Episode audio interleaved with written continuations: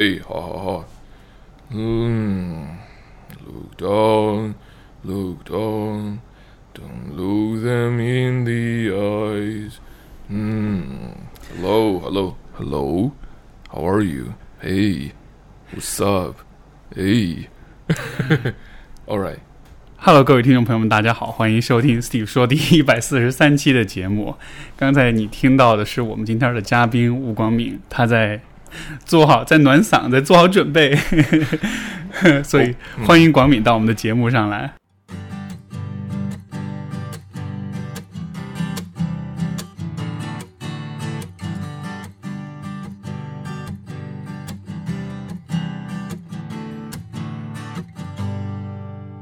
谢谢谢谢，我不知道刚才你已经录开了。啊，对对对，没有这个这个，你是你是第一个，就是会在开讲之前会先热热嗓子，因为你说你之前是有做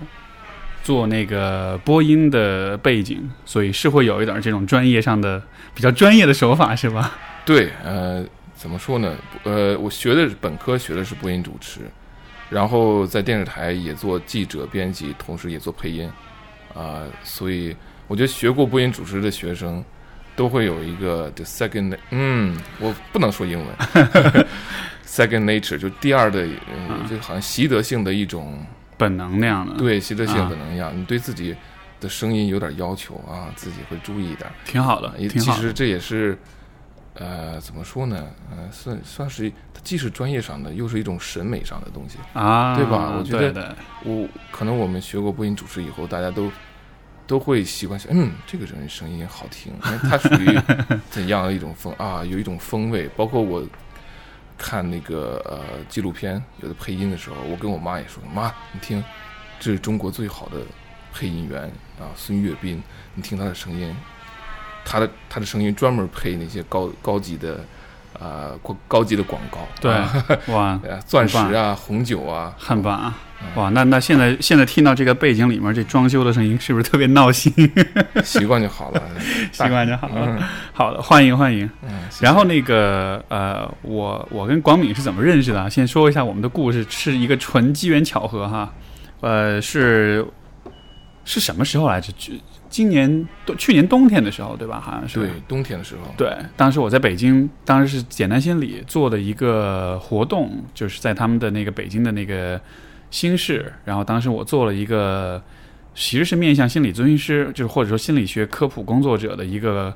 一个讲座，就是讲怎么做心理学科普创作的一个一个免费的一个公开的一个讲座。嗯，当时你是人群当中这个 对吧？然后其中一个对其中一位，然后完了之后，完了之后大家就围过来提问，然后这时候看着一个。长得挺高挺帅的一个小伙儿，然后 手里拿着很厚厚的一叠纸。我说这是要干嘛呀？这是跑过来，结果发现广敏是你的硕士的毕业论文，专门研究的是这个 Jordan Peterson。对对，然后然后我们就。当你说出这个名字，就当我看到你的 research 是是做这个人的研究的时候，我就说 OK，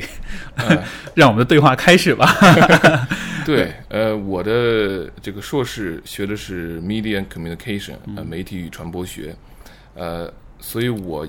而是在瑞典的隆德大学。对，瑞典隆德大学。对，在瑞典南部。隆隆德大学这个听听众朋友们可能没有，可能不知道这个学校啊，但是我说一件事，你们可能就都。知道这学校是怎么回，就是是是哪儿了？前一阵子，就大概就是我见到你那那一阵子，曾曾经有过一个非常火的一个新闻，就是史上最硬核的那个博士生导师，对对吧？就是有一个瑞典有一个呃有一个博士生，他是是哪儿人？是叙利亚人？也应该是我记得是伊拉克，啊是伊拉克人还是哪儿？反正中东哪个国家的？完了，他去他回他老家，结果被 ISIS 给绑架了。然后对吧？呃，没有，好像没有被绑架，但是说被困住了。对，他是当时的情形是非常的危险。对啊，这然后这个博士生导师自己筹钱找了私私私人的这个雇佣兵，把那博士生给救出来。是，嗯，对，是这样。他来龙去脉，他呃，博士生导师没有自己筹钱啊，但是呢，因为呃，但是他事情发生以后，他首先联系了呃。大学的负责安全的这样这帮呃这个专家，对，然后呢，专家立刻决定说，嗯，要找雇佣兵啊、然后找啊、找雇佣兵，然后去解决这件事情，对吧？他们认为这已经是啊、涉及到这个隆呃隆德大学的呃事关学生安全的事情了，所以就出兵。呃，细节是什么呢？这个出兵的钱就是雇雇佣兵的钱，这次解救行动呢，是最后这个博士博士生都又啊、怎么说呢？又付又呃是他自己出的自己后来又出的哦，啊前面相当于是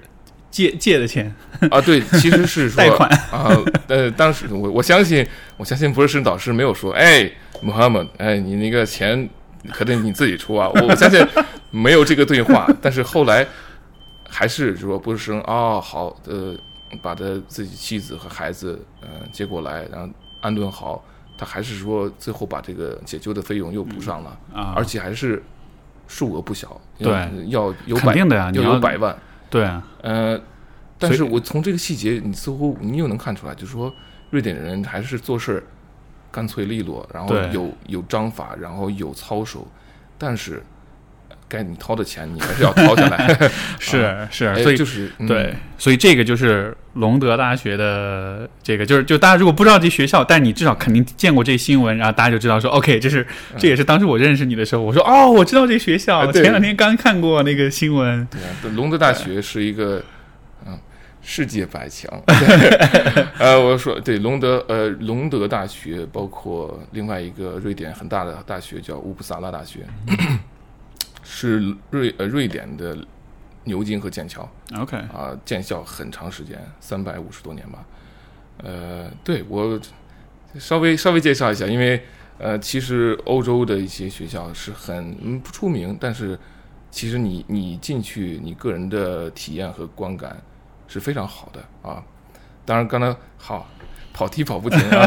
呃，回到刚才就说，我做的是学的是媒体嘛，是吧？我做的，所以我研究的是，呃，怎么说呢？是一个受众研究，研究的是观众。呃，所以我的研究对象是呃乔丹·彼得森的这些听众或者是观众对，啊这些人，所以研究的是呃确切的说来说是呃这个呃乔丹·彼得乔丹·彼得森的这一系列的这个媒体现象以及背后的这些意义，嗯同时但是他是通过研究受众 做这种深度的呃呃访谈来。来得出一些是什么？来得出一些呃东西吧。嗯，对，这个 Jordan Peters 就是德乔丹皮彼得 你是不是从来没彼得森对，就是从来没有用中文不太对对对，因为有的人说皮特森，有的说彼得森，我有点儿混淆。对关于关于艺名我知道，对嗯对皮布拉德皮特是 Brad Pitt，啊皮，啊所以应该是皮特森但是不，但是彼得是 Peter，啊，圣彼得堡 Peter，对不对啊，？对所以这个翻译还真是有讲究啊，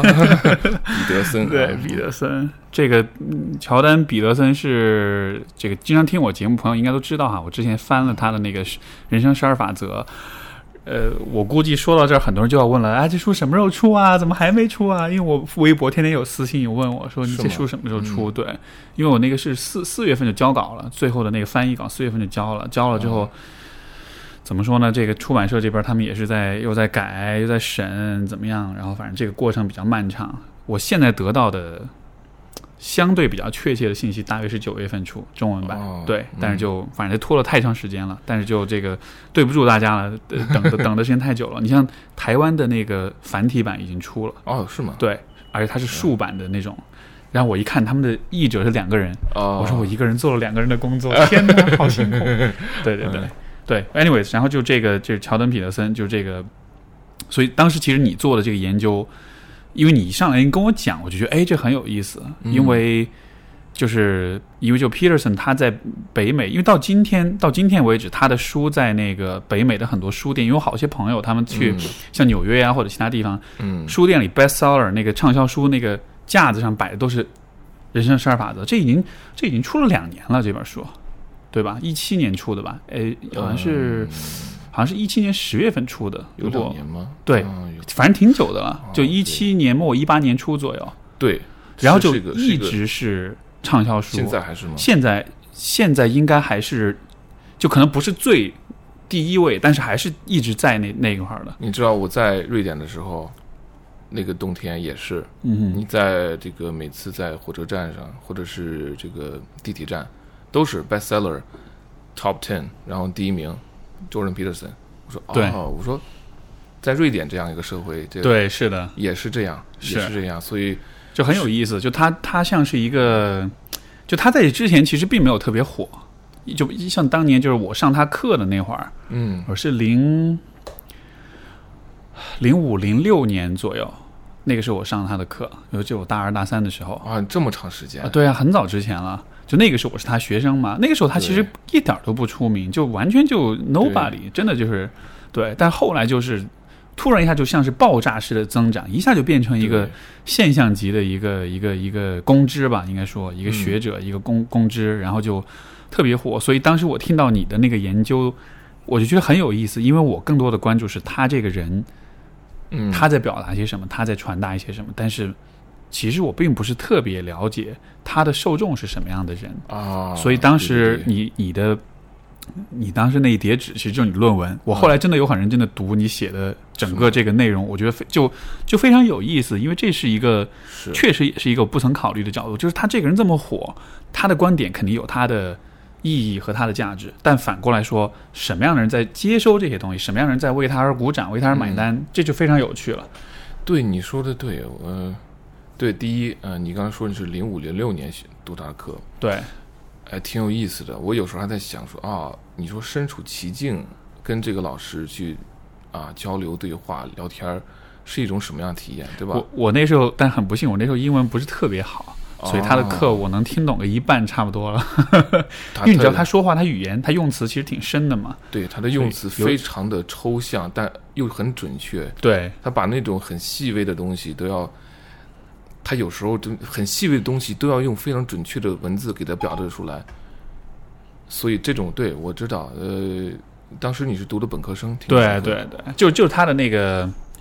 他那两就是，呃，就因为这两门课现在在网上其实都能看到，因为他现在是把这两门课的，就是一个是人格与其转变，就是 personality and its transformations，对对另外一个就是 maps of meaning，就这两就是这两门课都学了，就都学了，对，啊这两门课现在他是在网上都是有那个有那个视频，而且微博有一个大号叫“大心脏拍拍”，对我认识他吧？对对对，他是专门我我跟他也认识，然后他是专门做这个课的。因为有整个有一个志愿者团队在做这个课的翻译，然后哦放到那个就是一个 B 站上，对他们是有一个一群志愿者一起做这个事儿，包括他讲那个圣经那个 biblical series，然后对对对。他们专门做这些视频的翻译，所以这些课都能能在网上听到。对，我知道这个人名，我在哔哩哔哩上也看到过，对对对对对挺挺好，挺了不起，而且对翻译这个这个事情 还是个挺很精巧的事情，是，嗯、所以，所以就你的研究能跟大家介绍一下吗？因为我觉得这个是一个我们其实不太容易接触到的一个视角，也是一个我们不太容易接触到的一个群体，对吧？就是说，Peterson 的受众，呃，是一些什么样的人？然后包括这当中的，因为你是做的很多 interviews，对吧？有很多故事，包括我看你的 paper 里面嗯，有有一些蛮有意思的故事，所以能跟听众们介介绍介绍吗？好好，从哪儿说起呢？嗯、先从国家这个受众，呃，或者先为为什么你选择做这个这个啊 research？、对对对，这是个好好问题。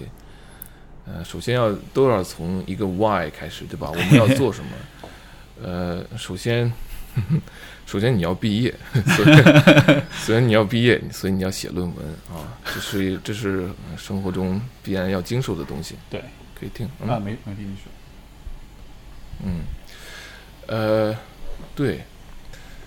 我当时选择他呢，就是纯粹是因为我觉得我要问自己说，哎，我最感兴趣是什么？我作为一个媒体的以前的从业者，现在我又是啊一个研究者，同时我自己又是一个消费者，对吧？观观众，啊，我我个人的感觉，我每天的那段时间，我每天的接受到讯息和思考和看的东西，包括我的这种注意力都在他身上。我觉得好，那说明一定问题，那就做什么事情就从自己最感兴趣的，对自己说，呃，最有意义的事情做起吧。我知道如果这样的话，因为写一篇论文要要半年的时间，可能会更长，所以最好要找一个对自己有很强的那种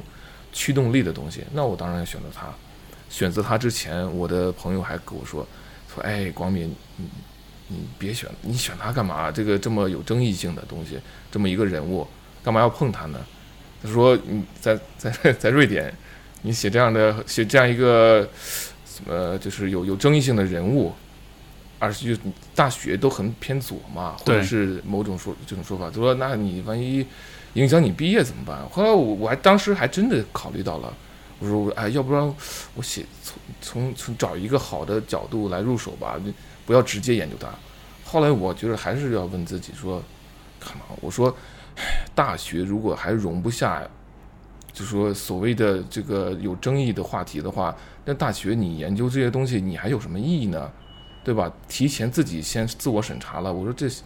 在西在西方文明中，这这我觉得这很很很奇怪的。大学嘛，大家都要有气度。其实后来我在想，呃，是是他多想了。后来我也好像说他多想，没有。我选择题目以后，我觉得 OK，所以就是就做下去的。嗯、对他为什么要做呢？很有意思。嗯、我必然是非常喜欢他，我觉得对我呃有产生了很大的一个冲击和影响。我他的这种，他似乎给我了一个很强的生命的，有一种厚度在里面，对吧？因为他谈的都是很深的一些东西，一些古老的故事，呃，谈宗教、哲学，他也谈美学，啊、谈人生的意义，谈价值，呃，个人的价值感，呃，谈一些，哎呀，我觉得古老的神话、啊、这些东西，呃，都我觉得是人，我觉得对人，嗯、对某一些人在某个时段他的成长那呃那个时段一样，这些东西是非常有很强大的吸引力的。所以说，那好，那我就要做这个啊。虽然我好像是作为一个啊一个 fan，一个一个粉丝，对吧？我的当时情怀粉丝，情怀研究。当时我的老师，嗯，当时这个这个我们这个学术带头人，对吧？他还直接问我说：“你是不是一个粉丝？”我说：“你是不是一个 fan？” 我说：“对是我。”我说：“我必须要，呃，虽然我是做研究，我们要有一种这个客观看待这个现象，对对，稍微近一点。我们要有一个客观，呃，就是一个嗯、呃怎么说研究的出发点。中立性，对中立性，你要有这么一个东西，但是我又不可以说假装我不是一个，对，对吧？你我不可能假装我又不是喜欢的这个，所以我觉得这些都很好，应该在在我的研究中，包括跟我跟这个这个受访者在交谈中，我觉得要摆明摆明白。但是，一方面我作为一个粉丝，我喜欢啊；那另外一方面，我知道写论文嘛，啊，你要要尽可能中立，要做研究啊，是这样。这个研究的，因为你是受到很多他的影响，但是实际上你是反过来，你是站在受众的角度，你是在看，就是什么样的人会被他所吸引，或者什么样的人是很很受到他的影响了。所以你其实当时做的是去访谈了很多他的追随者，或者是他的粉丝这样的。嗯，对，对你刚刚说的对，他这些是什么样的人呢？呃，他的追随度有不一样，嗯，有的是非常的啊、入迷，并且去践行，去啊、去实践，然后去啊、反思，然后有的人是把他的这些课程，而且不是不是那种小片段，是完整的课程从头到尾看了三遍。我说这是很大的一个工作量，而我相信没有，如果他没有意思的话，没有人会这么做，这不不辞辛苦做一个其实是很深度的、很难的一个课程，对吧？然然有也有一些人就是说，嗯，比较随意的，但是嗯，有一些打动他了，他会他会有回应，所以，呃，实际上什么人人群呢？很很有意思。在我在招募这些受访者的时候呢，呃，我没有限定性别，呃，其但是呢，呃，乔丹·彼得森他自己说，他自己知道，他说他的受众百分之九十到九十五是男性是男性，嗯所以当时我在呃在招募的人的时候，我没有说注明性别，我说嗯，看一看吧，看有多少人联系我。结果还真就是个这个比例，还真的就是，呃，大概有两两三个女性联系我，剩十几个是男生，然后这个比率还真就是这样。嗯呃，是什么样的人呢？有的人是，嗯，对，有的人是已经走过这一遭了，走过这一个心路历程，自我发现，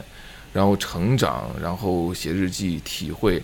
呃，已经开始在 Reddit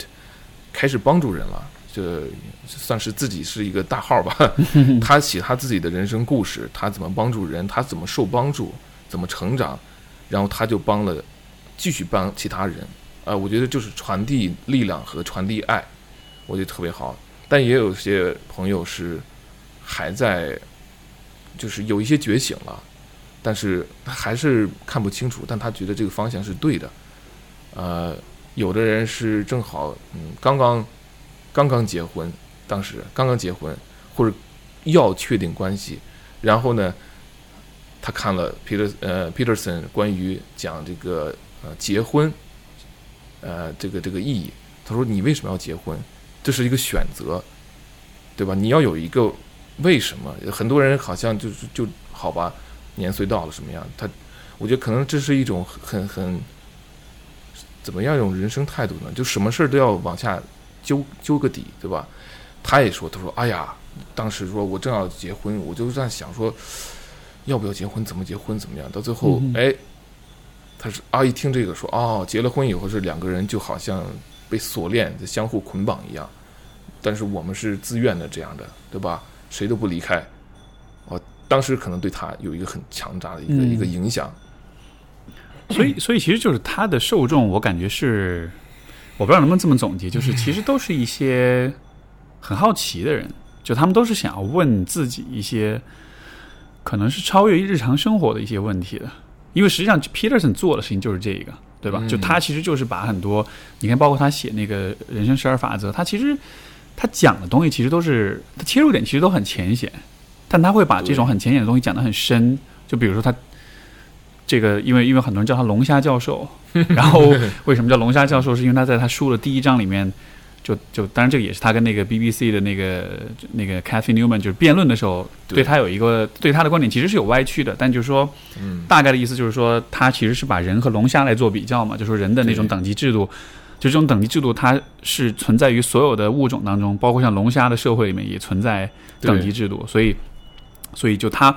他其实那一章讲的，我觉得最就是他的这个就第一章的这个意思表达最简单，就是说。用一句话来总结，就是 “fake it till you make it”，对对吧？就是就是你你你你在一个等级制度当中，所以如果你装作很强的话，你真的就会感觉到自己是很强的。对，我想如果你把自己当做当强者对待的话，你就会得到更多人的尊重，你就会有更高的地位。如果你把自己当弱者弱者对待，嗯你就会变得越来越弱。所以他就说，那个第一章的那个就是要要要呃要我我翻译的他那个就是就是是要笔挺站立，昂昂首挺胸，嗯你知道吗？就是你看我，你说完这个，我立刻就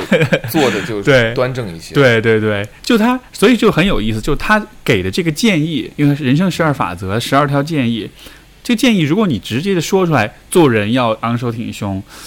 这个这有什么意思，对吧？但是他会把这个嗯原因用一个非常非常深的角度去跟你讲，嗯，就为什么这个看似很小的一件事情是非常有价值的。所以就我的感觉就是，它的受众其实都是那种，你看，就是就是在很多人是在成长过程中，他其实有很多困惑，有很多他无法解答的问题，或者有很多他没有完全想明白的问题。嗯而我觉得 Peterson 他做的相当于是提供了一种就是很深刻也很智慧的一种方一种一种角度来解答很多生活中很常见的问题。对你刚才说了，可能这个解释是非常重要的。我们其实，嗯，我们其实从小到大听过的道理特别多对，啊。之前不是有流行说，听了那么多道理，还是不会过不好一生啊？就一就是道理都懂，就是做不到。啊，好像是其实很消极的，对吧？对，好，那好，那我们摆出来说，那我把科学道理告诉你，好吧？把我们的这个 这个身体里边的这个生物化学，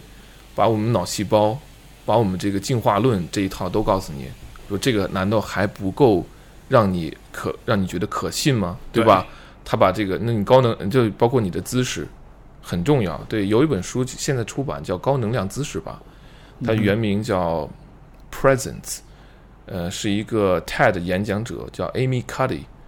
是他也是心理心理学家吧，呃，哈佛大学商学院的心理学家。当时我看了他的这个演讲，也是就是就是对啊，你就站得很直嘛，站得很正，他昂首挺胸，嗯。然后，对啊，他就会有呃，我得把你的写的说的书都记下来，因为回头我需要哦哦，把那个我们提到的书啊、电影啊什么作品都 写在节目简简介里面，所以就我得记一下。行行行，你看，那我解释一下，刚才我看 Steve 拿手机，我说在做播客，你还在 写短发微信吗？发短信，我，说不是不是不是，得记一下啊。对，我这个人有时候，嗯，我说啊，干什么呢？我瞪你一眼，怎么回事？对，这也是 Peterson 教给我的，对吧？对嗯，你要有不爽，就得说出来，对，那大家都不知道怎么回事。没错没错，对，呃，说到龙虾那个，对啊，他就是他用脑科学、怎么进化论这些都告诉你，他他知让你真正知道这些东西，所以这些道理就不再是一个说教，对它是有科学根据的。啊，我觉得这个就是为什么取信于人，但他除了他是他也是个科学家，对不对？他是个科学家，呃，他是个科学家，他是个研究者，他同时又是一个心理咨询师，呃，但同时他又读了很多的文学和哲学，所以他在文学和哲学这方面是很感染，是很感染人的，对吧？我们科学，你你说一个科学的文献是不会感染人的，但如果你要加上了，你又加上了这个文学，你又加上了哲学，这个厚度就很强。你再加上一些美学，对吧？这为什么我们看电影？这电影就是个 whole package，什么都有。它有很高的哲学，但是它又有很大的美感，它又有感官刺激，它又有故事，有意义。啊，这是是对对对，这是刚才说的。是，所以我在我在翻译他的书的时候，其实我还蛮喜欢他讲的很多他自己个人的一些经历跟故事在里面，尤其他那个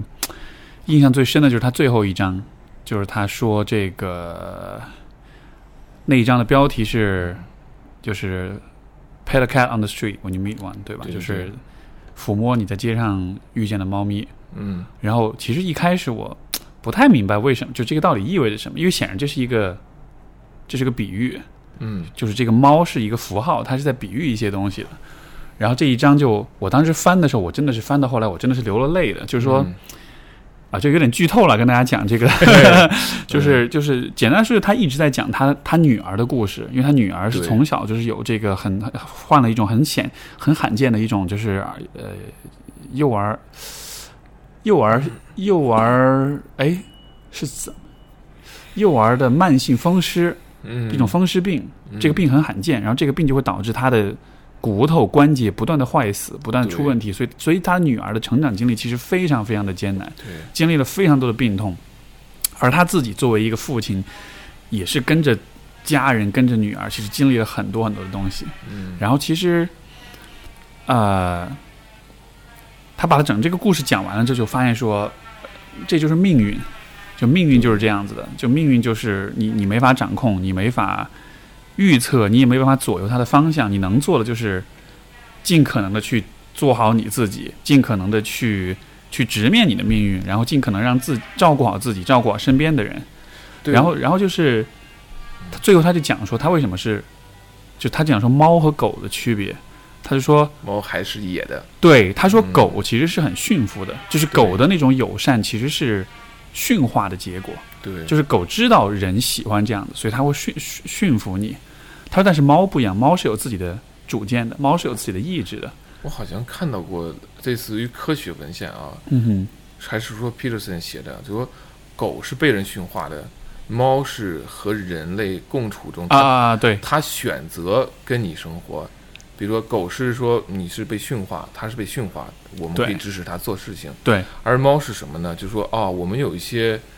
呃，这个火炉啊，就不是什么火炉，我们我们打猎打完吃完以后有一些剩的东西，对我们，不是说我们不是说施舍给猫，而是说猫啊，你在吃，好，那我吃。是它是我选择，我要好，你们人类还不错啊。我他选择跟你这个 co evolve，就是共同的进化吧。这个他是野的，对，而且你说这个，我我我我想到一本书，但是我现在想不起书的名字，但是我回头我一定会把这个书名写在节目的介绍里。好，那本书讲的特别有意思，他就说猫其实是驯化人类的，嗯，就是猫是所有的动物里面，猫是唯一一个征服了人类的客厅的。就是你看人类的客厅里 有什么动物是主宰，就是猫，啊，就是所有的动物都做不到这一点，唯独就猫做到了。对，所以说看上去是，就是看上去我们是猫的主人，其实反过来其实不是，其实猫反过来是他们在 shape 我们，他们在训练我们，他们让我们变成了一个愿意让他们进到屋里面，愿意让他们躺在床上，愿意让他们在客厅里面。就说这个物种其实很厉害的，你知道吗？所以猫还是有很强的自我意识，对有个人意志，对啊各猫意志，各猫意志，所以说，当猫开始对你示示好的时候，它你会觉得，哎呀，嗯猫猫爷，对 你对我挺好所以大家现在都说自己是猫奴嘛，就啊还干，而且是心甘情愿的猫奴那样。啊，对对所以，所以就是对，所以就是猫是有自己的意志的，所以它其实后来，它到最后，它才，它其实都没有说明这一点，但是我我 get 到它这个意思，嗯它就说其实猫就像是命运一样，就是自然，大自然，是自然，是命运对它是代表的是自然，你没法掌控它，对，它有它的节奏，它有它的想法。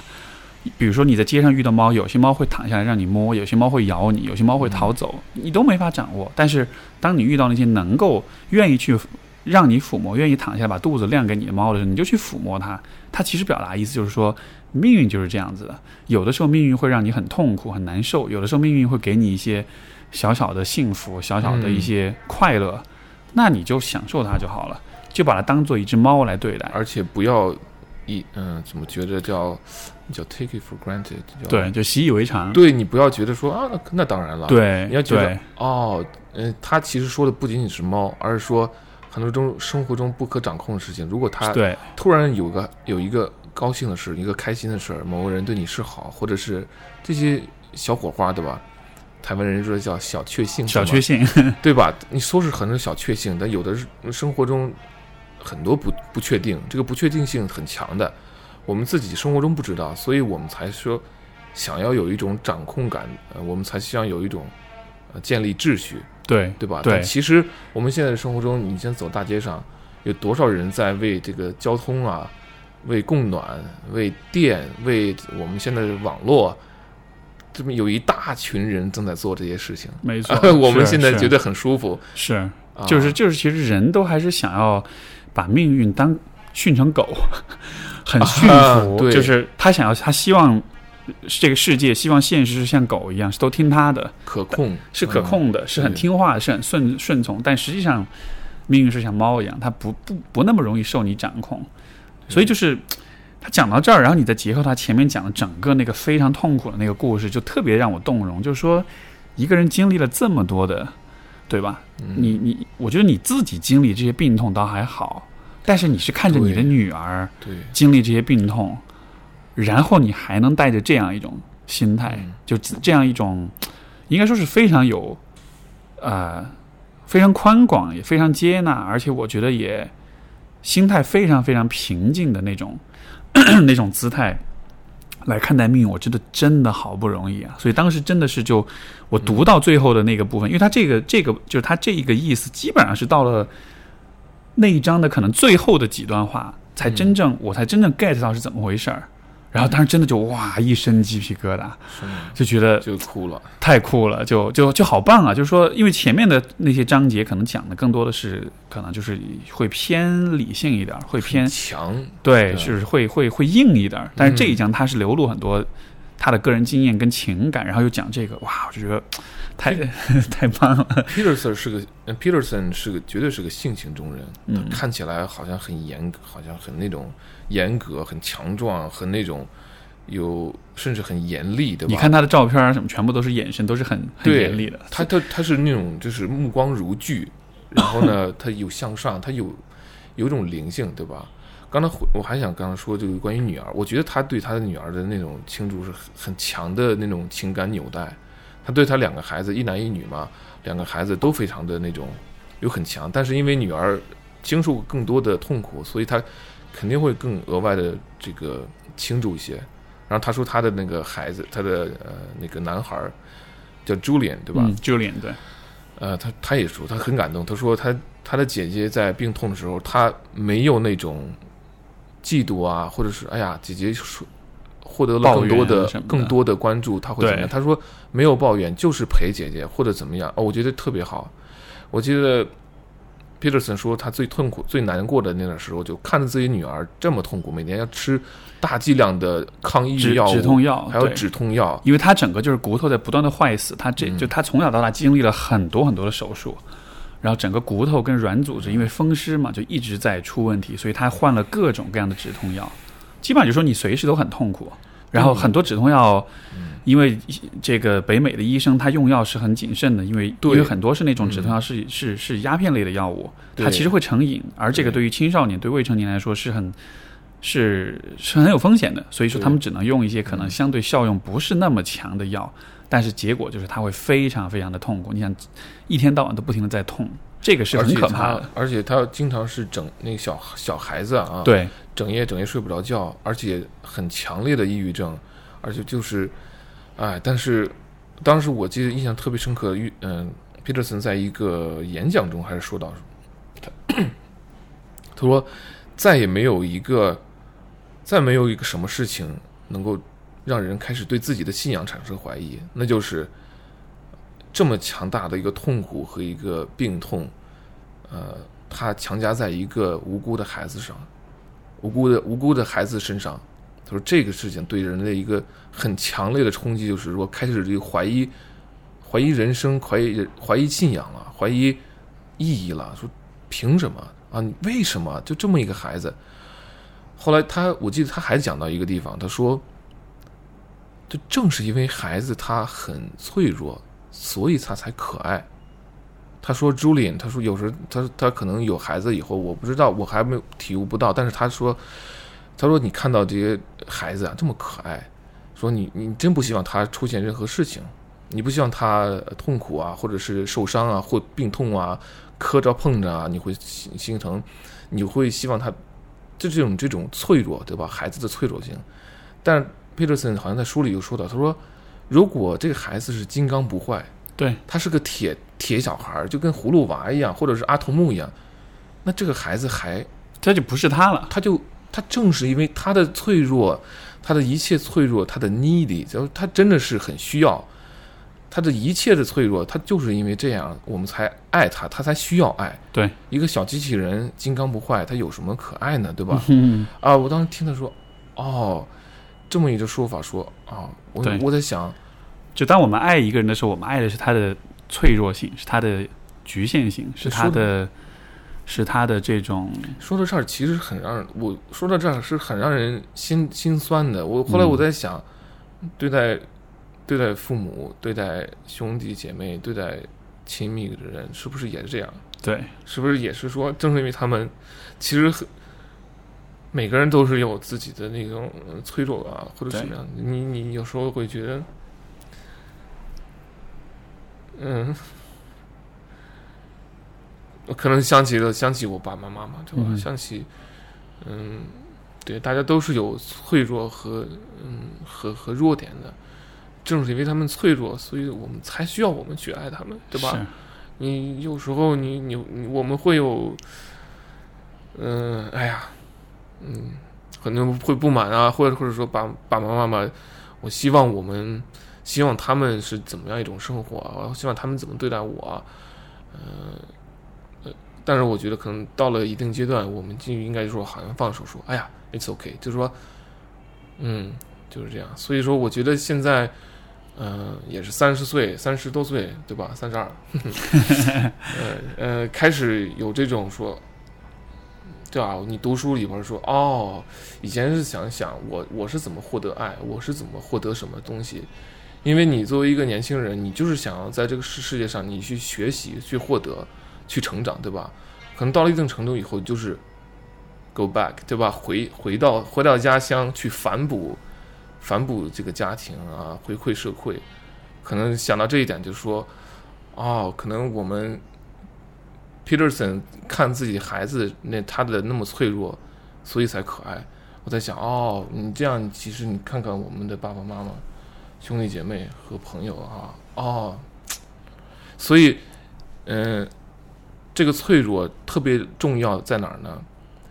？Peterson 前面那么多章讲的都是人要怎么强，他是很受卡尔荣格和尼采这种很强的哲学，这种很强人哲学，或者是奋发向上，个人意志很强，要自己要超越，自我超越，当个超人，对，有个超人，这些东西我认为是很值得钦佩的。但是，当有些东西时候，人真是垮掉了，这个时候真的需要是，嗯、你自己展现脆弱，接受自己的脆弱，告诉别人你的脆弱，然后寻求支持和帮助。我觉得啊，所以就是说，Peterson 他就是有这种刚强的这一面，对吧？对大部分是这样，但是他又有这种非常非常的那种，都感觉就像是一个叫做安全网。嗯，如果我们真的很认真的去读、去听 Peterson 说话，我相信他会给我们建立一种安全网，无论是这种理性上的安全网，我们人要强，我们可以去奋进，还是感性的安全网，就是说，好，没关系，你慢慢来，对，慢慢来。他既给你就，他既给你可能提出很强的要求，但是他就说哄着你说，哎，往前走，没事儿，哄着你。如果做做错了，他也不，他也会说，哦，OK，改正就好，对吧？他又有这种情感上的这种呵护哈，呵护，是对，这可能其实是嗯比较理想的父亲，应该是这样的。对，说到这就不得不说到就 Peterson，我觉得他的的其实尤其他对于男性啊，就他我我是觉得他对于男性为什么会有那么强的这种吸引力，很多人就这么迷他，有甚至有点像是一个邪一个邪教一样，他就像是一个嗯 cult 的一个邪教的一个首领一样，就大家对他那种精神上的那种。呃，那种依附，我觉得这其实是嗯还是反映出很多男性，你尤其年轻的男性，就其实他们对于自己的父亲是失望的，或者说他们其实是需要在父亲之外需要有一个第二父亲，需要有一个嗯精神上的一个父亲。所以我觉得 Peterson 是很好，是在很很多方面是很好的扮演这样一个角色的。对我的两个我采访的两个对象，呃，一位呢是十五岁的时候就是丧父，失去父亲；有一位呢就从来从来就没有见过父亲。哦，这个他们的反馈，我我让我对还挺吃惊的，对吧？后来我是，嗯、中嗯，在西方应该有很多单亲家庭，对吧？还有一些家庭是呃，当然是丧父，这是很很很痛心的一件事情。呃，这的确是对这些，嗯，就是说，真的是生活中没有父亲的人来说很重要。呃，有一个，呃，这个我采访的一个对象，就是就说失去父亲以后，那他十五岁，那他成长，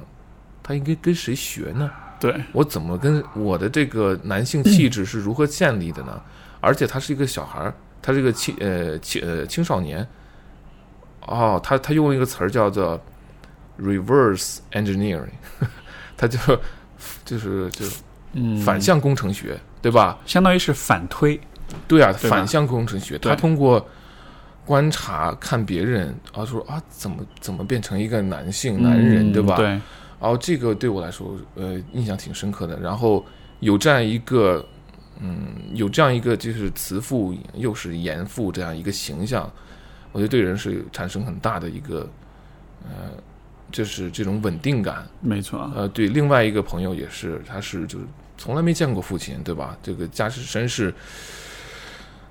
呃，可能就是说啊、就是大可大家可能有时候也不谈，谁知道这个他们的这个上一辈是怎样的呢？对吧？这个对他来说就很强。他说：“哦，他说他就是，他就代表了 Peterson，就代表了一种男性的稳定感，对一种很结实的那种感觉，代表了秩序，呃，代表了对你的要求。呃，我觉得，呃，但这这两位是失去父亲的，那还有一些可能就是是呃，就是说，呃，没有父亲，但是我相信，可能这个时代可能对对每个人都要求很高了，对吧？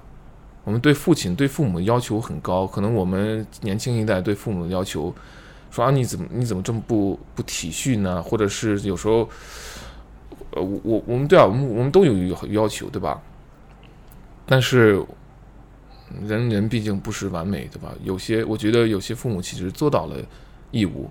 做到了其实挺不错的，叫所谓的 good enough parents，good enough parents，足够好的父母，就是他们可以了。对，呃，然后呢，剩下的你你去自己来，你探索，你通过文学、哲学、艺术、世界，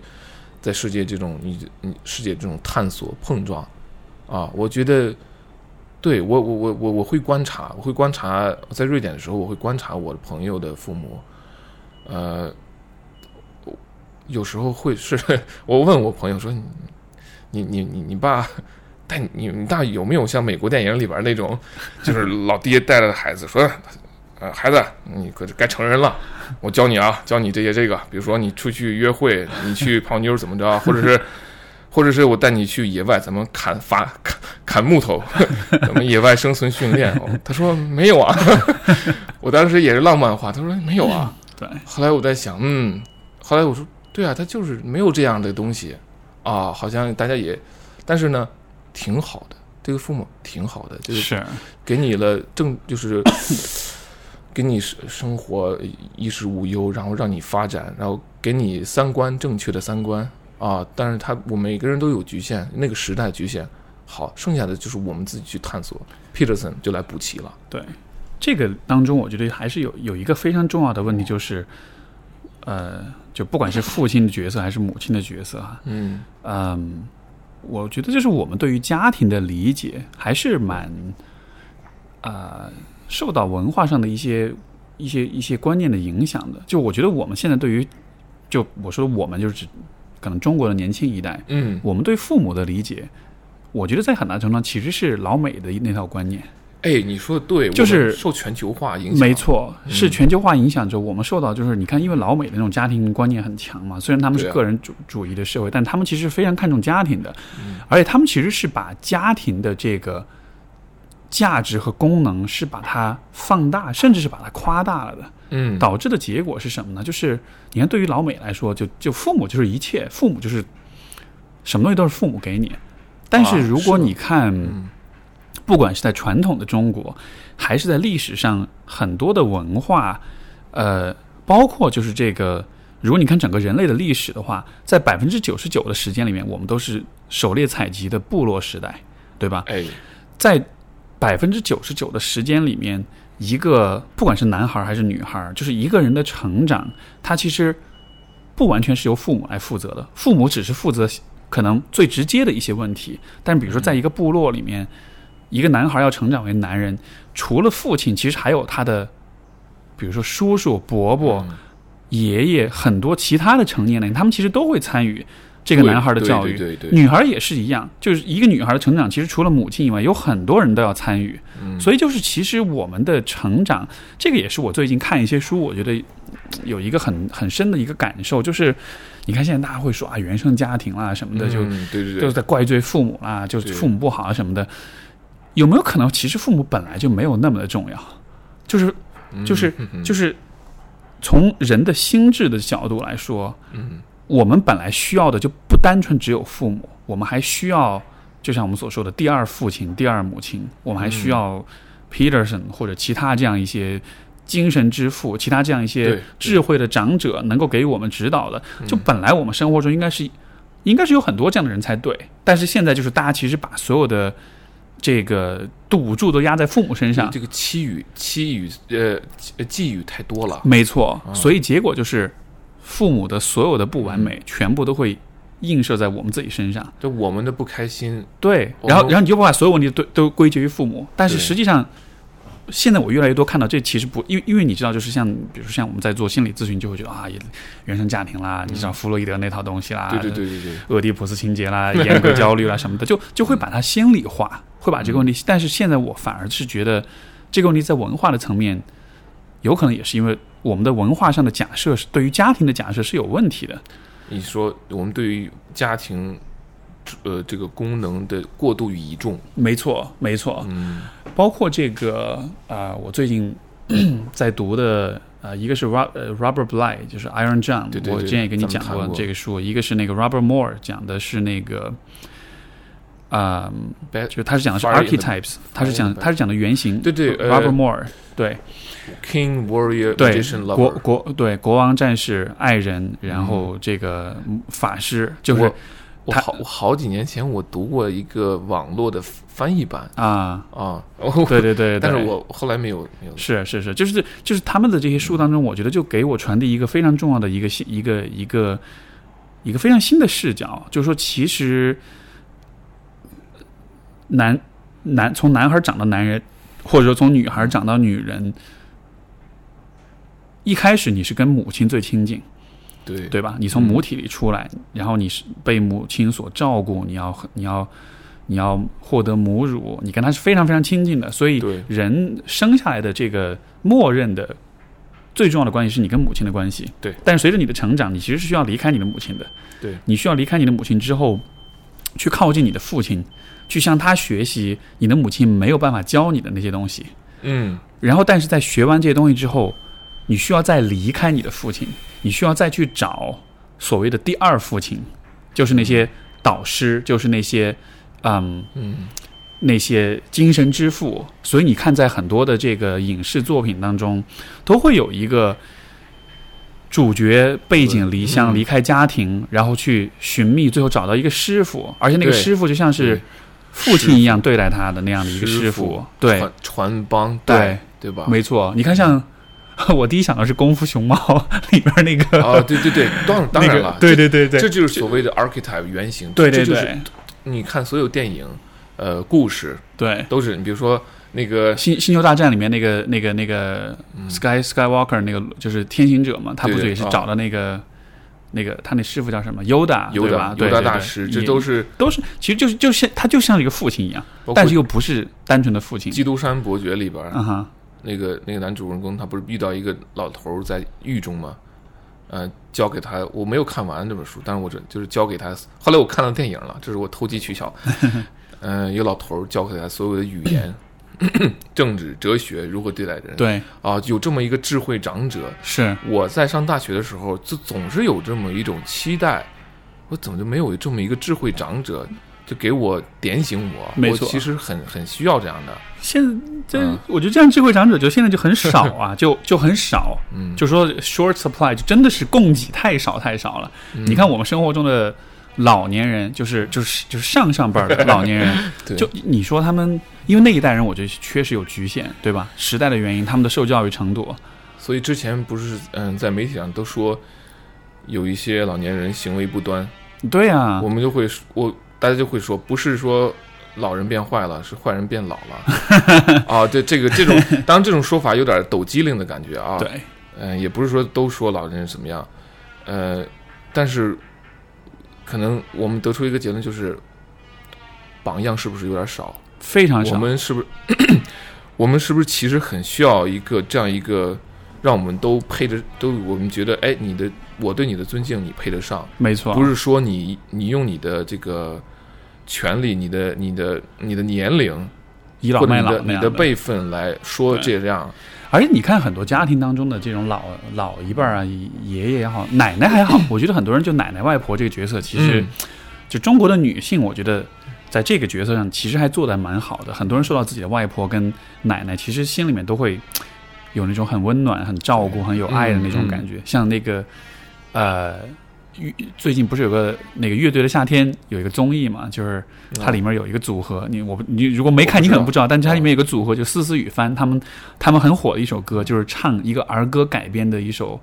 一首曲子，就是唱呃是唱奶奶的那个。嗯，当时我跟我伴侣一块儿看，然后那个歌就唱的也挺好听，但是我一转头一看，发现哇，他哭的泪流满面。我说你怎么了？他说我想起我外婆了，我好想她呀。这样的，嗯就是其实很多人记忆中的这个外婆跟奶奶这个角色是很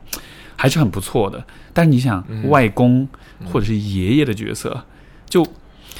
那种很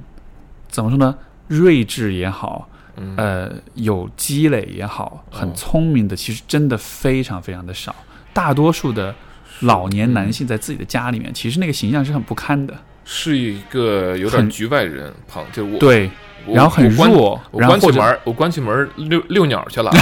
剩下的你们是你们来，对吧？我我想起就是我在加拿大的时候，曾经我们去做过一些这种社区的走访，就是我们去一些养老院，然后就是会哦有一些这种老年人，就是跟他们去交流对话这样的。然后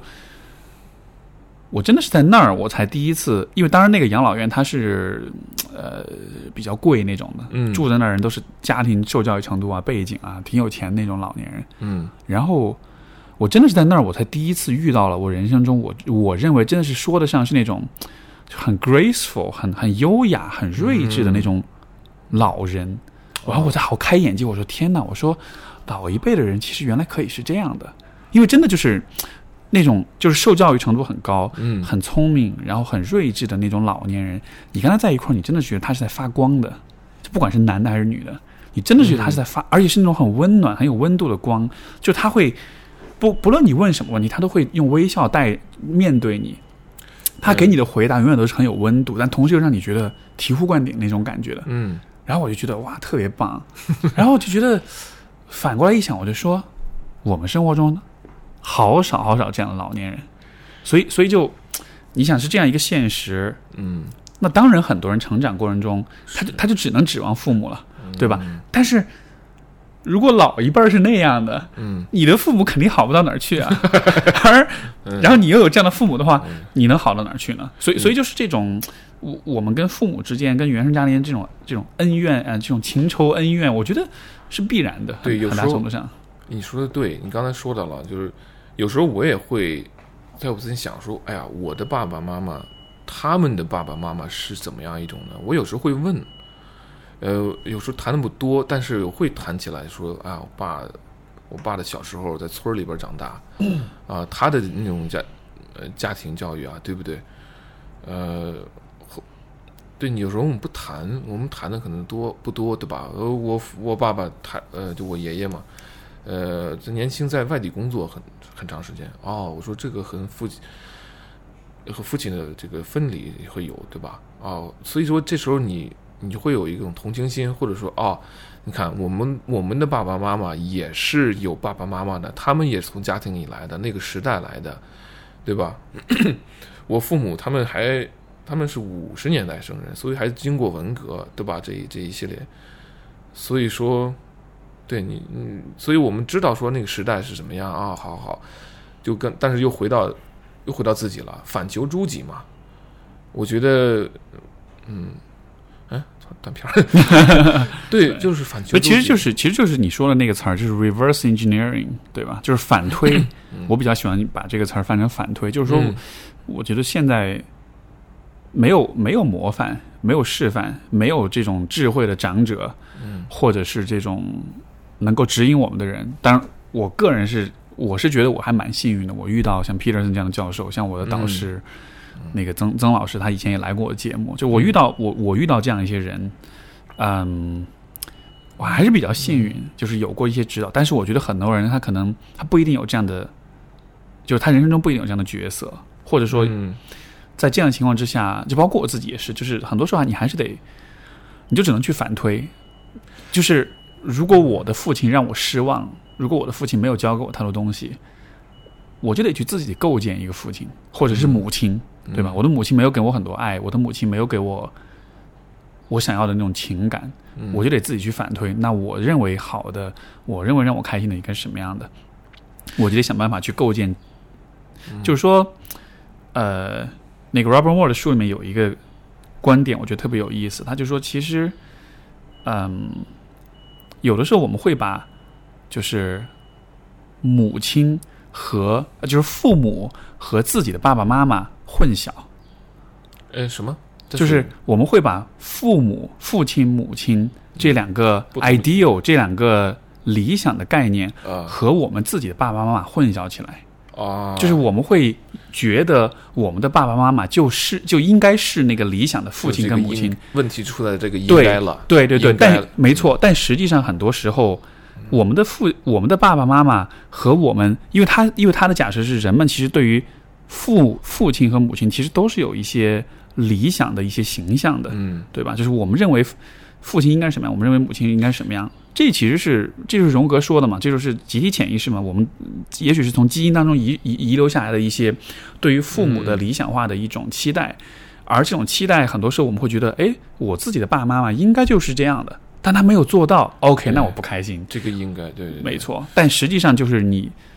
很多时候我们在不满的，其实不是自己的爸爸妈妈，而是我们没有得到自己想要的父亲跟母亲的角色。但是这些角色。真的不一定只能来自于你的爸妈。我觉得可能就跟加上你刚才说的，我们受好莱坞电影，我们受嗯流行文化，我们受很多东西的影响，所以我们就对你刚才说，创造了创创造了一个理想中的东西。没错，就好像你看到，比如电影里面啊，爸妈就特别好，特别完美。对，其实给他们，我觉得，对，我觉得是完全不切不切实际的一种期待，有点不公平，对吧？对，我们是不是如果拿这种一个东西去套？我不光是父母了，任何人，包括你对伴侣，包括你对朋友的这种期期待、这种期许，对吧？因为很多人长大之后，他自己当了父母，他会发现他自己做不到，就这其实是一个很不堪的事实。哎，这真的是，就真的就是很，所以所以说，所以会有一句话说“养儿方知父母心”，对吧？这个话实际上在说的意思是什么呢？就是当你做了爸妈之后，你才意识到你离你的那个理想也是很有距离的。所以，好，我有下一句，抱歉啊，我我这个说话的时候要听别人，不要 不要不要慌不慌不急的要说，但是，请请继续说啊，没有没有，你你要但是什么？但我说但是是，但是有些人就真的做到了，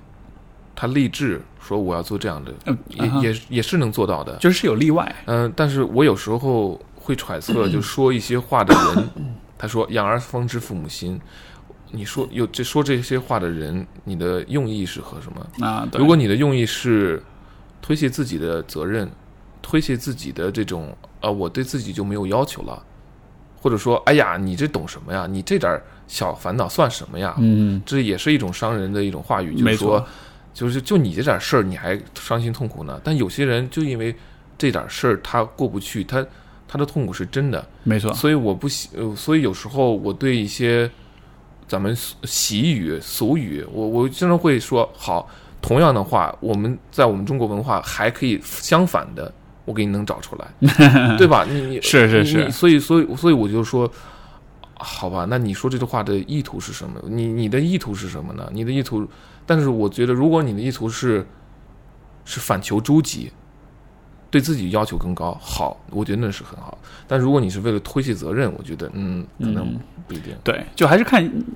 说话人的意图是什么。对对。不过就这个问题，我自己就是找到的一个，我认为比较我比较能接受的一种一种处理方式，就是说，呃，比如说我跟我父母的关系当中，其实现在我对他们的期待，我曾经对他们的期待是，他们应该做理想的父母，但是后来，嗯。就我在很早很早之前就放弃了这样的期待了，但不是说我对他们这两个人失望，而是说我觉得就是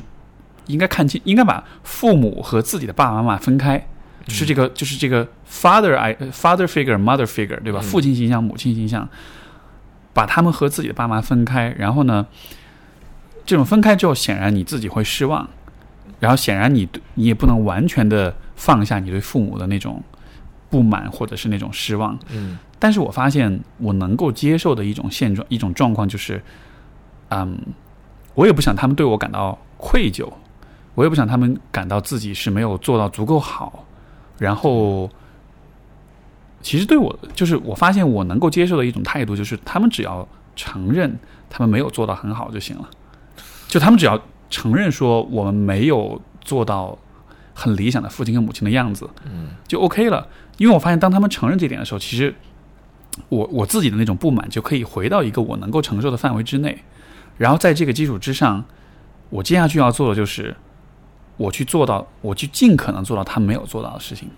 就是如果他们没有做到理想的父母，嗯，因为我之前就老跟不同的人都会说这样一个观点，就是代际创伤是一代一代传下来的。对，然后包括跟我很多来访者，就就是你知道，他们很多人他就是随着这个。就是家庭当中一代一代的这种代际传传到他这里了之后，他其实没法接受，就为什么是这样的，对吧？我的父母对我不好，但是我发现他们的父母对他们也不好，嗯，然后他们的父母又自己有经历，就是一代一代传下来，那这一切的意义是什么？那我我应该做什么？就是既然这是一代一代传播的，那我能做些什么？我的目标是什么？嗯，然后我就会说，也许你的目标就是让代际创伤止于你这一代，对，你就是去、去去去扭转，去去去阻止这种惯性的这种传递，嗯在你这一代通过你的努力去创造一个新的一个更好的父母形象。就你也许不能做到最理想，但是你可以比你的上一辈，只要你尝试，只要你愿意，你可以比你的上一辈做得更好。对，所以我发现我能够接受的一种，就就比较年轻一点的时候，我很理想化的一个状态是，有一天我跟我父母修复关系，然后他们成长，他们变得很好，然后他们能达到我想要那种样子，对吧？嗯我父亲能够多一些理解跟仁慈，然后我母亲可以多一些。更更，我爱你啊，更亲近的这种表。达但我后来发现，其实不是，就那不是，那只是一个梦而已。可能咱们的，可能我们有时候会觉得，中国父母不会表达亲昵的这种东西。就是说，其实我知道我的爸爸妈妈是非常爱我，我我只我能感觉到，我很深。呃，但是就像他刚才说的，就就呃足够好的父母，他们做的足够好了，难道你还要说，呃，可能有很多很多人会说，哎呀，很多话说出来有什么意思啊？没错，啊，我们中咱们也我不知道你们家庭，我们家里家里也没有拥抱这种文化，对吧？抱一抱啊啊，这个没有这种东西，没有，就是来说这种西方式的这种啊，我爱你，我很关心你，孩子怎么怎么样。其但他们用自己的方式，我会感觉非常强烈，是我会非常强烈。有时候，呃，这个呃跟爸妈的这种聊天互动，回来以后，回来我从瑞典回来有有多半年了吧？刚是回来的时候，他还，毕竟在在那儿待了好多年，还是期还是期待我像以前的样子。我说我说我说我跟爸妈，我真的是很严肃的，但是一开始好好说，我说我不能再那样了，就不能老这样，对吧？就有些话呀或者什么咱们这个方式啊，对吧？我我如果我错的，我有地方不对的，我我是要改正，我会认可的。但是如果你们有什么话或者言谈举止或者有些事情，你对我的要求，我说我说这样不对，我我并且我给你解释清了，我心平气和的，心平气和，我给你解释出来，我把这个道理这些东西说出来。这个时候我真的很诚恳，但这个时候你不接受，我们就会情绪上有那么，嗯然后我就最好的方法就听，那好，我离开，我我我其实挺喜欢跟爸妈住一段时间。那好，那那我离开，我就这样有一两次就够了，一两次他们学会了。我有时候我我说我跟我们开玩笑，我说我说爸爸妈妈，我说我我分别我说，哎呀，我把你们训练出来了。但这个训练我我我我，这种我不喜欢各种情绪了。我说我说咱们。我说咱们人类就是吃情绪的亏，这这对自己多么不舒服，对吧？大家你你是那么希望我好，但是你们希望我那么那好，但是这个不是我要的，对吧？但是你们希望好是这样的，所以我做包括做事业，包括我自己读书和探索，啊，他们现在也就是好啊，嗯哼，他们承认一点，就是说你现在知道的真的很多了，对，你有自己的你有自己的打算和盘算，而你现在还做的还可以，哈，嗯，就就不用那么管多了，啊，嗯，刚才你说到，你说只要你只要他们，其实我们不需要让他们改什 么什么，不是我说改邪归正，不是洗心革面，不需要了，真的不需要。我我而且我也不希望说，嗯我也不再想要求那么多，没有。但是你就像你说，认只要你认可就行了，你认可你说当时是错的，但是我不是想拿这个东西来羞辱你，真的不是这样。但是你得 就这么说吧，你我是很喜，我是很容易原谅人的，但是你得前提你得说对，我寻求原谅，甚至是对，甚至就说，我觉得对于所有的孩子来说，其实都还是渴望原谅自己父母的，因为没有人愿意就是一直恨自己。只要有那么一点点的一个一个姿态一，个表达，一个表态说啊是这样，但是这个东西似乎有时候对一些父母都是很难的，他这个脸上面子上挂不住，他甚至还会觉得，他觉得作为父母的这个尊严受到影响了。我其实觉得这样的父母，就可能表层的解释也许是尊严啊、面子啊、嗯权威什么的，但是我的一种猜测，包括就结合比如咨询当中我所看到的、听到的很多故事，我觉得其实很多父母他不愿意去，嗯，示弱，也嗯，就是其实这是不愿意示弱，嗯而不愿意示弱背后的原因，我觉得还是在于他们自己其实也是怎么说呢？也是不愿意接受或者面对自己的脆弱面的。对，就是当你很抓住那个父母的那个威严的那个角色不放的时候，嗯我始终是觉认为，当一个人抓住任何一个东西紧紧不放的时候，嗯，背后的驱动一定是恐惧。对，所以，嗯所以许多父母就是他不愿意去表达这种，嗯，我确实有做的不好，对吧？因为他觉得如果我这样说了的话，我就示弱了。嗯而在我和你之间的那种权力、那种 power struggle、那种权力争斗里面，我一旦示弱的话，你就会反过来伤害我，哦，而那样子对我来说其实是很可怕的。对对对，我我觉得你这个捕捉的非常有意思。我我可能，对我可能有时候我在在想说，我我跟我妈也是这样说，我其实，唉，我心里当然很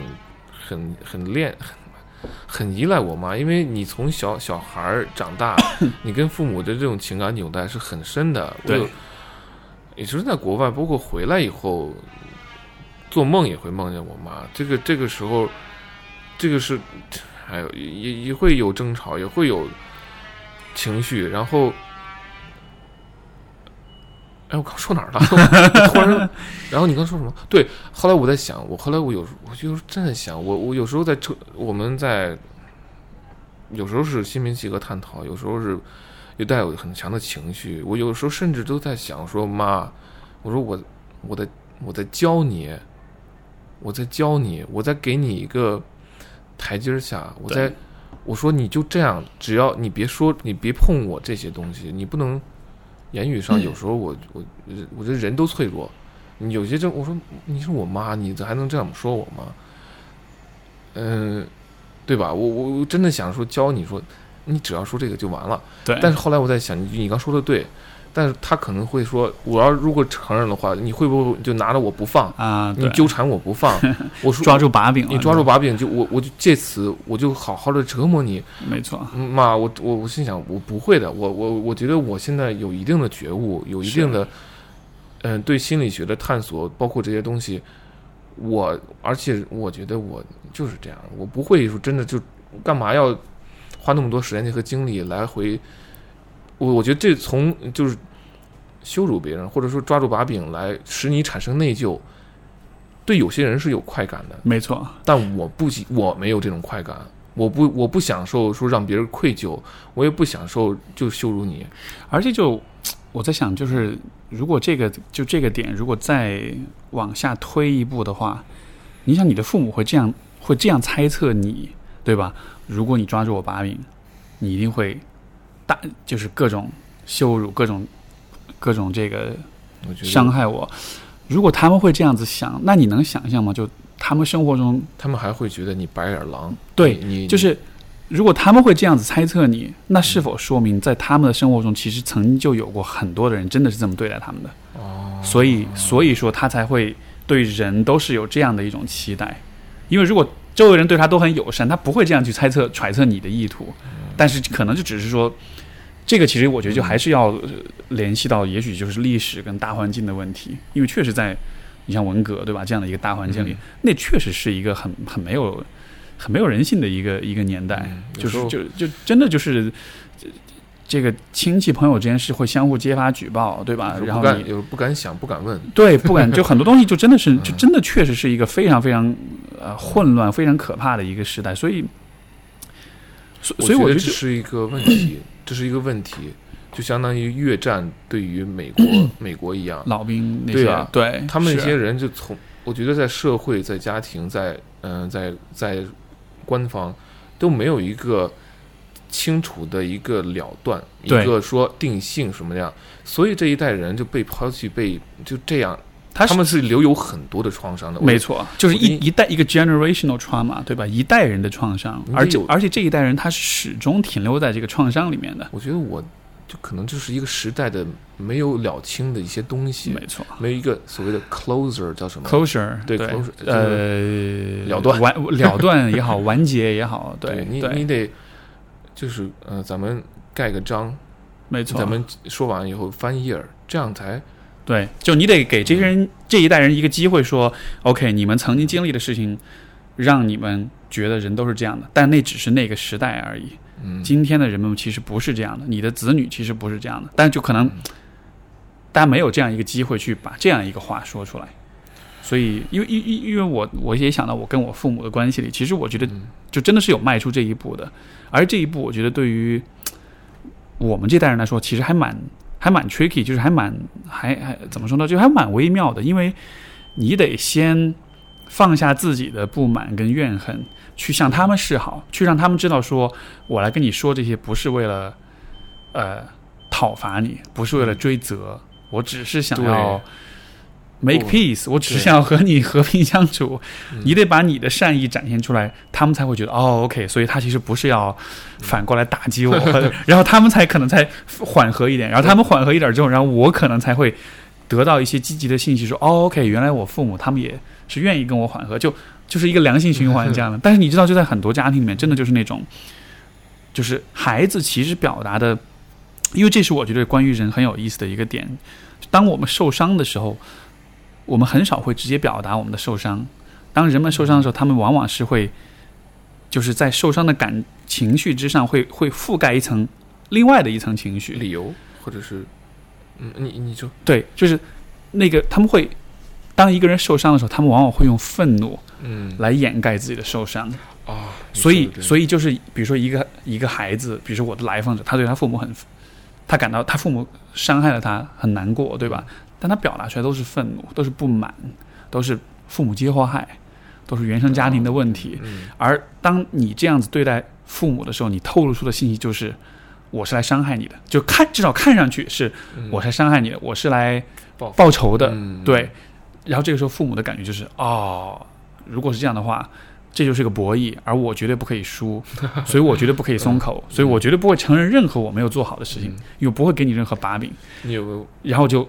结果大家的关系就完全的锁死在这个里边了。对你有没有感觉好像咱们年轻一代 好像都特别清楚，我们就跟那孙悟空一样火眼金睛。我还真跟我妈说过这个对，我说妈，我说我不一样了，我现在是孙悟空，我是火眼金睛。说我知道你在想什么，而且我知道你自己，我甚至都知道你，你你不知道你在想什么，就是对他说你没想你想什么和你没想什么我都知道，然后是有时有一种，唉，怎么说呢？但是咱们是通过通过学习，通过科学嘛，呃，你掌握这些东西，呃，对，但到最后，嗯，还是要。最后，嗯，哎，说哪儿呢？就嗯，最后还是慢慢慢慢啊，和和好啊，然后现在就是有时候，就像皮呃 Peterson 说的一样，他说，他说每个阶段你就去搞定一些事情，但是搞定你那些你能做能搞定的，呃，搞定你现在愿意搞定的，就你不需要一次都什么都搞定，你不需要一次把所有的事情都都搞好啊！你要一个完美的一个状态。对，你现在你力所能及的能做这件事情，就做吧啊！嗯你对自己，包括你对呃你你的个呃你的你的家人什么，对吧？我我有时候是这样，我好我我就就一点一点来，一点一点来。有时候啊，你要生生活中怎么说呢？我说我有一次跟我妈说，我说我说妈，等以后说话你不要用这个说话，就说呃二小，或者再管我叫二小，我哎我给你商量个事儿，然后我我我心里腾一下紧张起来。他说你把那个窗帘儿帮我挂上，我说我说妈这挂个窗帘儿这个事儿你不需要跟我商量，你说哎去把窗帘儿挂上，我就我就说你这个语势一说。你有什么？哎，我跟你商量个事儿。然后 我我说我心里边老是我老是就是哎 嗯，机对机灵一下，结果说什么事儿都没有。好像我爸好像也有这种事儿，哎，我跟你商量个事儿。然后后后来我特别就可能正式。后来我在想，哎呀，可能也是爸爸妈妈现在对我的个人的这种呃叫呃界限啊，界限越来越清楚了，他可能 啊，他开始，就说他说这话其实有点儿小心翼翼的那种感觉，是吗？我我觉得可能是，呃，我我嗯，可能明白。呃，我记得是因为我从哪儿说起来了？因为我看《锵锵三人行》，窦文涛里边他也说，窦文涛也说，哎，我文涛，我跟你说个事儿，说你别给我说个事儿，你直接说啊，你不要 让我心里老是激棱一下。对，哦，后来后来他也笑一笑，说哈哈哈，好好好。我我觉得可能就生活一种小细节，就先是从一些小小的东西，咱们不要先从深度的呃东西才来。有时候一很多一些盘根错节的东西一来，大家都会有抵触和很很可怕。嗯嗯哼，对，就是一些小细节，就是一些可能，也许就就比如说父母他自己他也没有注意到、没有意识到的一些问题，因为我觉得这个其实是，就是我觉得这其实也是呃亲近的关系里特别重要的一种功能，就是我们是在不断给彼此反馈。对对吧？哎，嗯我注意到你在做什么，你注意到我在做什么。就像比如说我跟我伴侣在一块儿，就他会跟我指出很多我在做的一些我平时根本没有注意到的事情。我说哦，是啊，我都没注意到。嗯，但是好像就是跟父母之间这种相互的反馈，其实就会比较少一点儿，对，因为大家会比较默认，有时候这就是这就应该是这样的。对，你看我我爸爸其实对我就是。我我哎呀，这对爸妈，我心里边儿很多情绪。我爸我觉得做的非常好，但他有时候他他还是有一，他其实是很很尊重我意见的。呃，包括我上学，包括工作，他包括我选择，我说学播音主持，包括呃我出国留学，很多事情他是很很支持我的。但他有时候我们会谈一些事，有时候我说我们意见不同了，我都我都告诉直接告诉我说爸，你这样说我觉得不对，并且我把他这个道理解释清楚啊、在工作的选择上，在呃这个这个女朋友选择上，在很多一些事情看法啊、但他的一般会说，哎呀，你对的你就听，不对你也就别吭声。他希望我就就是就是说怎么讲，brush brush it off 叫什么？就是啊，就就哈哈哈啊啊，行行行，好。他其实是一种对呃很多可能他期望你是打哈哈啊，就这么过去了，就就是顺嘛，就是对，包括朋友他们也说，哎呀，顺着就啊，好，你你也就嘻嘻哈哈就过去了。呃，父母不要不就是这个吗？但是我后来我跟我爸说，爸，我我我不是想要，也不是故意跟你顶撞什么的。呃，如我认为说的对，我立刻改正，并且我承认错误。但如果我觉得你说的不对，我会给你解释清楚。而这个是我真的是，我觉得这是一种我挺诚恳、挺认真的一种态度。我说我对你回馈，对，呃，而这个的话，我说了好几回了。我说，他就是说啊，有则改正，无则加勉，或者说你 听对了你就听，不对你也啊你也就啊呃姑且听之。我说那那那合着什么都那都是对对对，但事实上那我岂不是对你不诚恳？对，但是你难道你是真的希望我对你不诚恳吗？或者是顺吗？那他我知道 我爸是在他们村里边是远近闻名的孝子，我我父亲的确是。但我在想啊，我可能他也希望我，但但他其说真的，我他作为五十年代人来说，他我觉得他很开明，他对我其实很开明，是。呃，就够了。对，是嗯，我觉得就是，哎，就是其实大家都很多时候还是在扮演着我们都以为对的角色吧。父亲在扮演着他认为对的父亲的角色，儿子在扮演着他认为对的儿子的角色，但实际上就这个这个，如果拉到一个很高的高度，就还是说爱和善意能化解一切矛盾，就真的是你得 show kindness，你得表现出你是善意的，你不是来伤害他的，你你是对你，是确实是想为关系好的，就是我不想对你不诚恳，我不想要在你面前说假话，对吧？我不想和你之间是假惺惺的，是这种大家相互打哈哈的，而而没有说真心话。就是我我想要跟你更近一些，我不想要用这种假惺惺的方式相处。我觉得就是对朋友、对对社会也是这样。都是这样的，对。但是就是确实要要要表达出这种姿态，嗯，有的时候其实不是那么容易的，因为文化上，对，嗯因为因为就可能大家就会觉得这是示弱，就这是一种，就包括我们前面说的，就是关于脆弱性的问题。我觉得就是其实包括我们讲的 Peterson 关于脆弱性的这个表达，我觉得他其实讲到，就他我觉得他给到一个很好的角度，就是在告诉告诉我们说，就是脆弱性这个东西它不是坏事。对，因为我们一直就把脆弱性、把 vulnerability 就看作是很糟糕的东西，对吧？人们都会觉得我只有很坚强，大家才会爱我。嗯，我只有很完美才会找到真爱，我只有这个非常独立、非常优秀，我的爸妈才会对我好。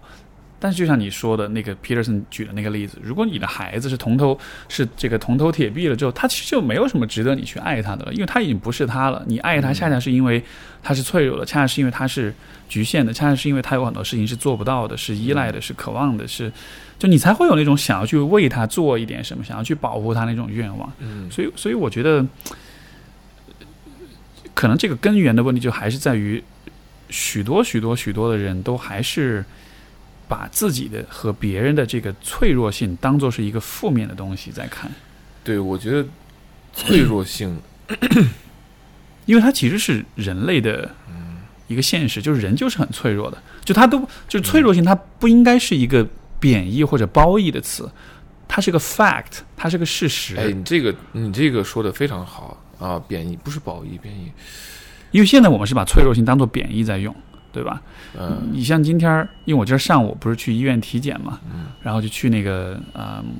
呃，呃，就是这个华山医院，上海特别好的三甲医院，嗯，我进了那个门诊大楼，然后哇，好多人啊，就好多好多人啊，就是人山人海那种的，嗯，一个周一的上午，嗯，然后你就看着各种。老人搀着小孩儿，各种年轻人推着爸妈，扶着爸妈，嗯，各种断胳膊断腿儿的，然后就各种。我看到那个时候，其实那一刻我其实是也心里是有一种很很很触动，但是也很就是一种很微妙的感觉，就是你看到医院里的人们，你就会很深刻的感觉到人真的是非常脆弱的。哎，你你说这儿，我突然想，我老是这么啊，没事儿没事儿，呃。啊，OK，你刚才说的时候，在医院你看到了，就是大家呃病痛，对啊，缺胳膊缺腿，这不就是呃当时释迦牟尼怎么就顿悟，怎么就为是是因为什么，对吧？他看到了人世间的这么多的这个这个苦痛和磨难，呃，你你对吧？你你就开始你会有同情心啊，会有同情心，但是你也会害怕，人是会生病的，人是会死的。啊，我觉得这个是对，因为我我我在医院的时候也会有这种，我我有一种另外一种想法，就是说，哎呀，我可我可要好好的对考对好对自己，就是啊，嗯，就是打理好自己的饮食，包括你的心情，我可不想生病，我可那个又是那种超人哲学又来了，就是我 我要我要坚强，对对吧？就是嗯，是，但是你刚说的。对，回到有脆弱性，是，所以脆弱性，脆弱性是什么？脆弱性就是真实，啊，就是吐露真实，有点冷，啊啊，空调关了。你刚刚说的它就不是好，不是坏，它就是它就是嗯事实，它就是一个中性的。你生活中你你有你有什么？但是但有时候袒露时候，袒露的时候，我觉得在什么 什么东西在。在在阻拦我们袒露我们的这个脆弱呢？嗯，有时候是脸面啊，有时候是不好意思，有时候是这种文化说，哎呀，我我说完以后是不是我示弱，或者人家就不喜欢我了，或者瞧不上我了？嗯，呃，就是你你你想维持一种，有时候你我人会紧绷绷的，我维持一个特别优势、特别好的一个一个状态。我想分享一个故事，就是说。你看，我去到瑞典读读书，我们的那个那个班里边呢，有很多很聪明的人啊，英语说的又很好啊，嗯，而且会说很呃很很漂亮的 academic bullshit 啊。现在当现在我知道，当时不知道啊。呃，我们进入到一个新环境，你看到很多优秀的人，你会我说，哎呀，大家写文章写这么好，研究这么好，大家谈吐这么好，哎，怎么我感觉呃啊好，但我我觉得我自己也挺不错。但当时是因为进入一个新环境以后，我还维持着我以前的那种啊自信，在国内或者怎么样。但是事实上，你进入到一个新的学术环境，一个新的国家，一个新的一个一个一个社交文化，你当然要学很多东西，你不能老绷着，你不能绷着说啊，我 I'm cool 啊，我很酷，什么什么，就就你得允许你自己在一段时间之内是感到自己其实是很弱的，因为这样子你才能够有机会真的去学点东西。对，当时我是想要把自己绷的那个也挺紧，但一开始大家也会觉得，哎，嗯，这你这人挺酷啊，什么什么，老师也说，嗯，你这个 presentation 做的很好啊，你什么什么，但其实是我是绷着一种一个精气神儿、啊，绷着一个精气神儿，但是这种内心，我我当时是不是真正自信呢？不是，我我我写作当时对我一个是一个很大的痛苦，呃，包括我在做 presentation 的时候，大家反馈说，哎。你说的很很好啊，很就他觉得，因为毕我毕竟是多年就是播音主持训练，所以说我知道怎么啊这个那个的啊，那个样子看起来是不错的。我觉得播音主持他他主要是为了 训练你看起来像那么回事儿，是那么回事儿，可真不是那么对吧？你是那么回事什么样？但现在我就是说我是什么样，我现在可能更关注的是我是什么样，而不是我看起来怎么样。就是我我觉得这个是。向内使力，这种内在价值感特别强，所以说我当时遇到了这种在学术上、社交生活上 OK，呃，但是还其实还是在一个表层面啊，挺啊，大家玩 party 啊，开心啊，上课怎么样？但其实我的论文有时候交不上啊，出现问题，很勉强写一些东西，而且我写一些东西经常会有嗯表达和写作。经常会有这种，呃，就是你的能力不够，好，那该怎么办呢？学呀，但我好像又不不允许自己，我觉得我说我这不挺厉害的，我觉得挺好的，所以，但这个就是藏有藏着掖着，对自己的对自己的这种不济啊，能力上不够，藏着掖着。但好，能力不够，它不是一个，它不是一个。贬义性的，它只是一个事实，一个状态。这是一个说，来这就是学习的，嗯。所以第一年对我来说很辛苦的，当时就是说，就是我，我，我可能求助不够，或者是我的没有展开吧。我我也我也是说在，嗯，但是后来，嗯，第一年的后半学期就开始，哦，我我我我需要告诉朋友的，我说我这我写我写文章这个对我的交论文很痛苦。后来，一点一点一点打开，一点打开，你你你袒露了这些东西，说啊，那不早说呀？或者说，哎，我觉得你挺好，其实这样做的不错。嗯，呃，然后我当我把我内心的这种当时挣扎，包括社社社交生活，呃，很多事情啊，跟他说了以后，跟朋友说以后，哦，没事儿，就是大家，然后他会他会告诉你内心的小秘密。他会说：“哎呀，真的是有时候朋友说，哎呀，我我我这来了之前吃了六个月的这个抗抑郁药物，啊，我什么什么，我之前女朋友把我折磨的痛苦，然后然后有朋友说，这浑身起什么起一种皮肤病，然后来之前都是他觉得自己快要死了，也有朋友说，就是很就是就是曾经曾经很很寂寞，啊，他说他他在挪威就是德国朋友嘛，他在挪威。”跑步啊，然后有一个山林，有个漂亮湖，星空特别美好。哎呀，然后他突然说，没有人跟我分享这个，所以他就开始哭。然后我说，哎呀，我说当时那个心里边说，我说我，因为他的他的样子给人感觉是很很很很厉害，很刚强，或者很呃是很强势。他做一些这个这个嗯小组作业活动，他都是那个 leader，他要我，对吧？他是那种德国人那种呢，就是那种结结实实，我来干什么的。他一说这个时候就说哦，你看，然后他都他甚至会也会告诉我内心的，就说你说你，说你看我那么自信，那我要我要我要我要掌控别人，或者我要作为一个领袖什么出现。他说：“我觉得我心里边其实是不够自信，我希望让别人看我特别好。我觉得有时候我就说我很惊讶，说嗯啊，你看，你看，我们之前看他他他举，你看你都是 A，你都拿 A，你这么厉害。然后他说其实有这个东西。我说，当我把我内心中的一些挣扎和这些我不想再维持那些东西了以后，他们都告都好像慌不由慌慌慌不迭，怎么说？就急忙的告诉我说啊，嗯原来其实这样，但我没有要求他们这样，嗯。我不希望跟你去交换。是。但我一说，他们说啊是这样这样这样，我说哎呀，大家都不 大家都不容易，对对，其实是你在表达自己的时候，你也是在向大家示范，就是我们是可以说这些事情的，就像是一个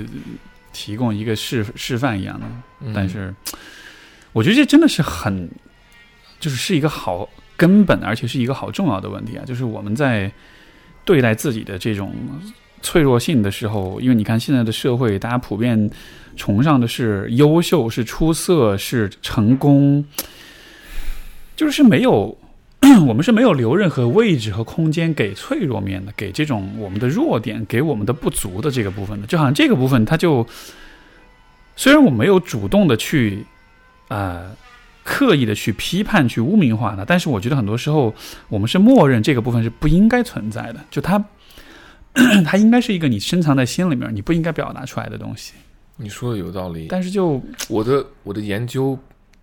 呃，研究的一个对象，他自己就有这种呃，怎么说呢，自知自觉吧。他在 Reddit Reddit 这个这个社群里面，他就说，他说我认为，